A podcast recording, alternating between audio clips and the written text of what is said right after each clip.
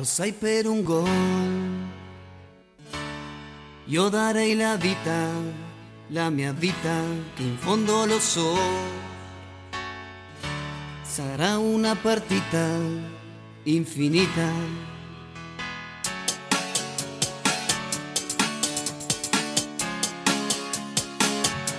El sueño quedó. Muy buenas a todos, fieles oyentes Neroaxurro. Sean bienvenidos a otro nuevo episodio de este podcast del Interclub Paraguay. Hoy tenemos a Abraham Duarte a Santiago King con, con nosotros, mi persona Manuel Rondón, para hablar de lo que nos dejó el clásico, el Derby de Italia con Juventus y la victoria del Inter ante el Empoli hoy, 27 eh, de octubre del 2021. ¿Cómo anda Santiago? ¿Cómo anda Abraham? ¿Todo bien? Todo bien, todo bien. ¿Cómo están, muchachos? Otra vez de vuelta en nuestro podcast Nero Azurro. Totalmente. ¿Qué tal, Abraham? Todo bien, una lástima que no pude participar en el último podcast. Sí, sí, sí, tuvimos invitados especiales. Vamos, estamos viendo ahí con Santiago quién será el próximo invitado, pero ya, ya empezamos a tener eh, participación internacional en, otro, en nuestro podcast del Interclub Paraguay. Bueno, muchachos, tuvimos partidos, dos partidos interesantísimos. Primero contra Juventus, uno a uno, partido que fue difícil, pero al mismo tiempo vimos a un Inter dominante, pero que viene arrastrando un problema. No sabe cerrar los partidos y eso al final nos viene costando puntos, nos viene costando caro en el torneo local. Y me animo a decir que nos puede costar caro en la Champions si no, si no mejoramos ese detalle. ¿Cómo vieron ustedes el juego? Empiezo por ti, Abraham. A ver, vamos por lo de Juve, rival obviamente complicadísimo. Eso de cerrar el partido se notó que nos está costando, por lo menos vi un poco de mejora en el tema defensivo, de la parte del medio campo. Fue una sorpresa positiva ahí lo de Canoglu, que Bueno. lo veníamos criticando mucho, pero rindió muy bien ese partido. De acuerdo, de No acuerdo. sé Vimos, vimos un, un Çalhanoğlu muy, muy participativo, además movedizo, eh, también aguerrido, yendo al piso. Creo que, creo que él sabía que era una prueba de fuego para él el partido contra Juventus y lo jugó como tal. ¿Tú, cómo lo viste, Santiago? A mí me gustó eh, la parte defensiva. No fue un partido vistoso, fue un partido muy trabado, creo yo. Y se jugó más al ritmo que quería Juventus, que es lo que nos conviene a nosotros. Pero creo que lo teníamos controlado. La Juventus parece que una vez pateó al arco y lastimosamente vino la jugada otra vez con un poquito de polémica y Sí, terminamos empatando el partido. la jugada fue polémica porque, a ver, yo lo discutí con Santiago en el, en el privado. O sea, es una jugada que el árbitro ve, el árbitro dice que no es penal. Él aparentemente observa el contacto y, y piensa que no, que no es motivo de falta. Yo, por ejemplo, eh, sí veo falta, veo full, veo que Dumfries le pega a Alexandro, que Alexandro le da primero el balón y Dumfries torpemente toca, toca el pie de, Le da un, un roce. Exacto. O sea, es, es- es una jugada cobrable.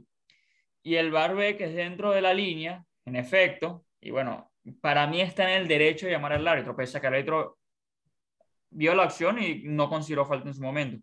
No sé cómo cómo ven ustedes eh, eh, esa jugada. lo que pasa más bien, yo creo que es una falta de criterio único. En Sí. algunos partidos, lo- el VAR deja que el árbitro haga lo que quiera y en otro partido el VAR corrige al árbitro.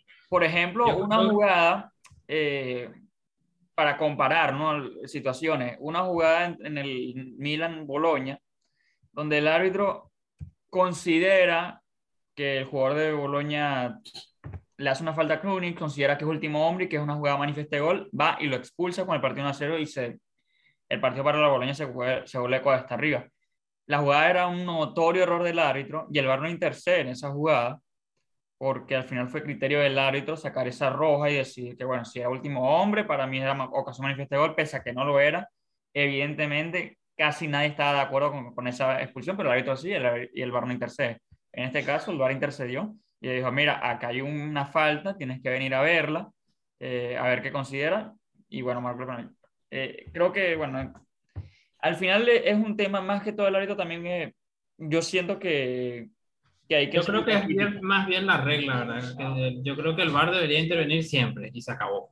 Sí, o sea, hay, que, hay, que buscarle, hay que buscar un criterio único para que, bueno, entonces no haya tanta polémica ahora en más. Pero igual creo que hay que tener autocrítica. El partido estaba controlado nuevamente.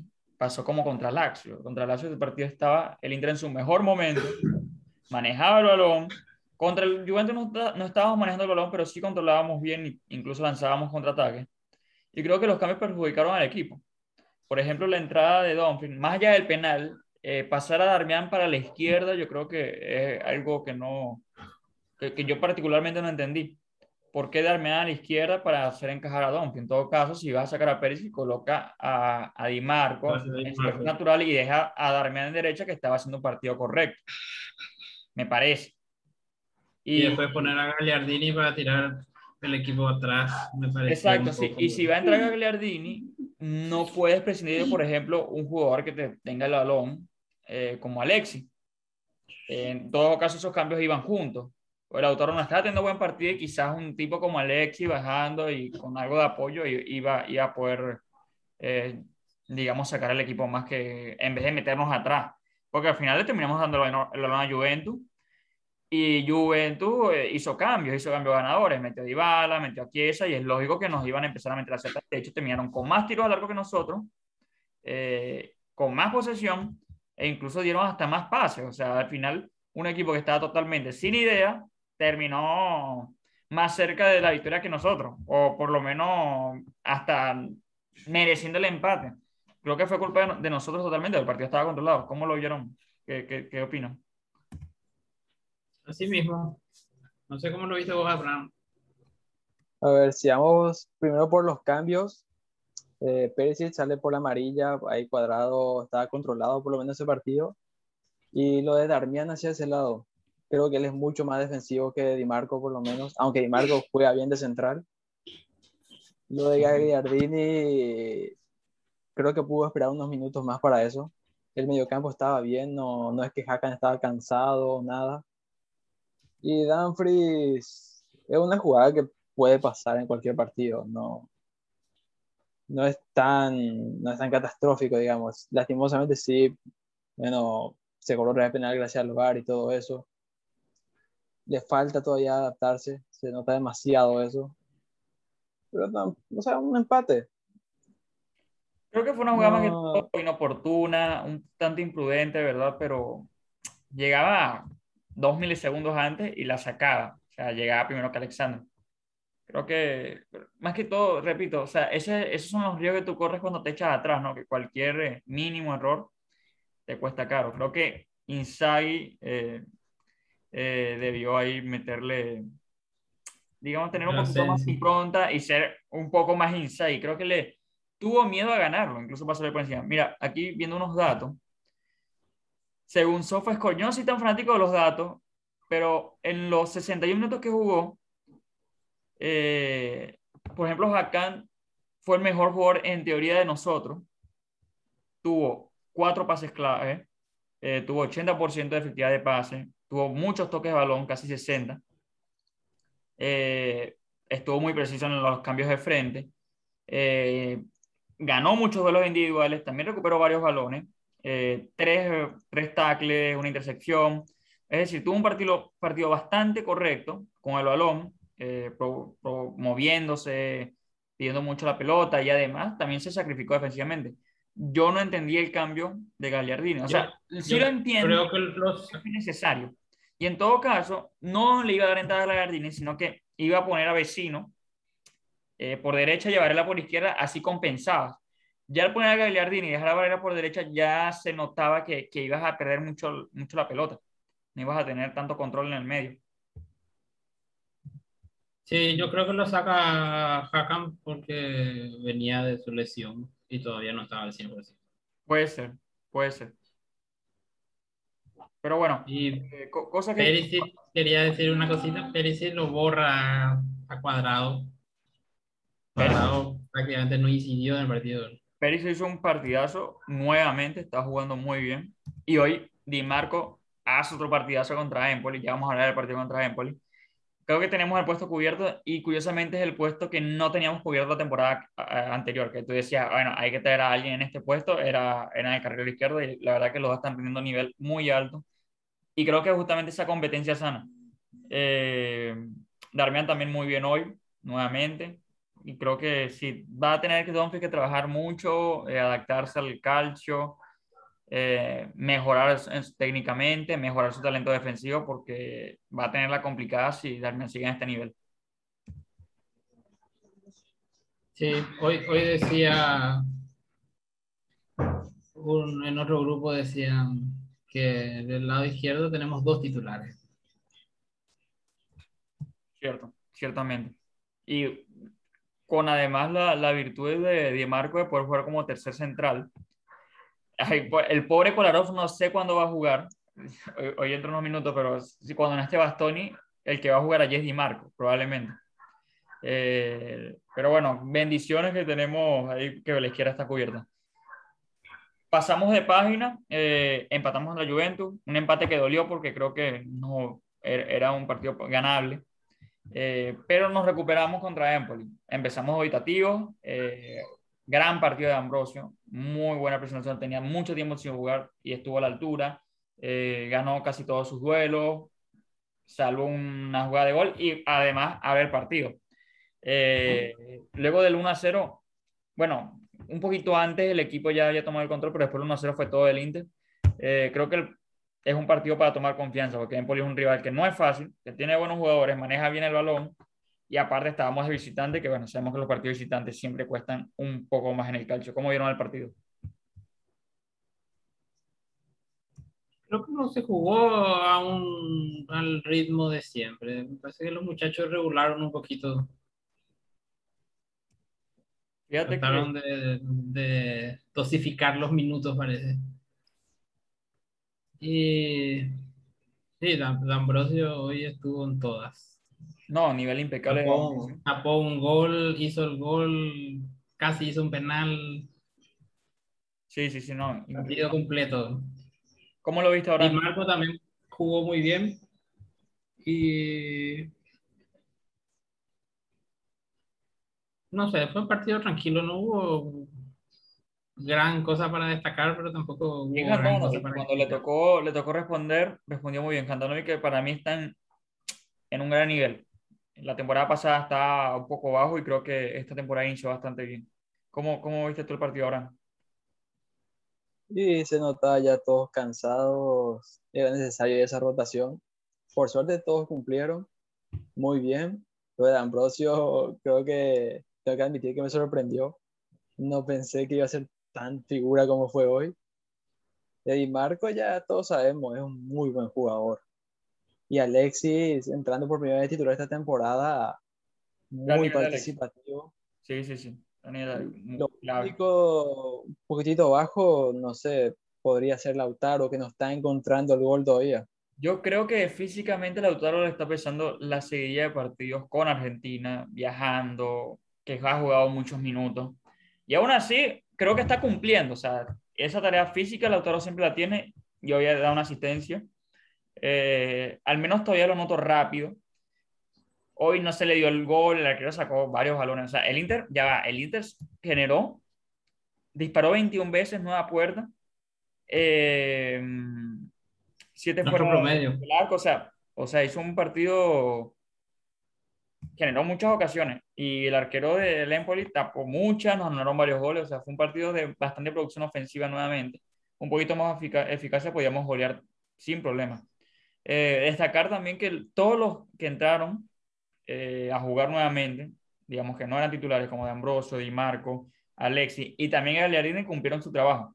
Eh, Galeardini no desentonó. Al contrario, creo que hizo un partido bastante correcto. Di Marco y de Ambrosio para mí las dos fueron, fueron dos de las figuras junto a Alexi.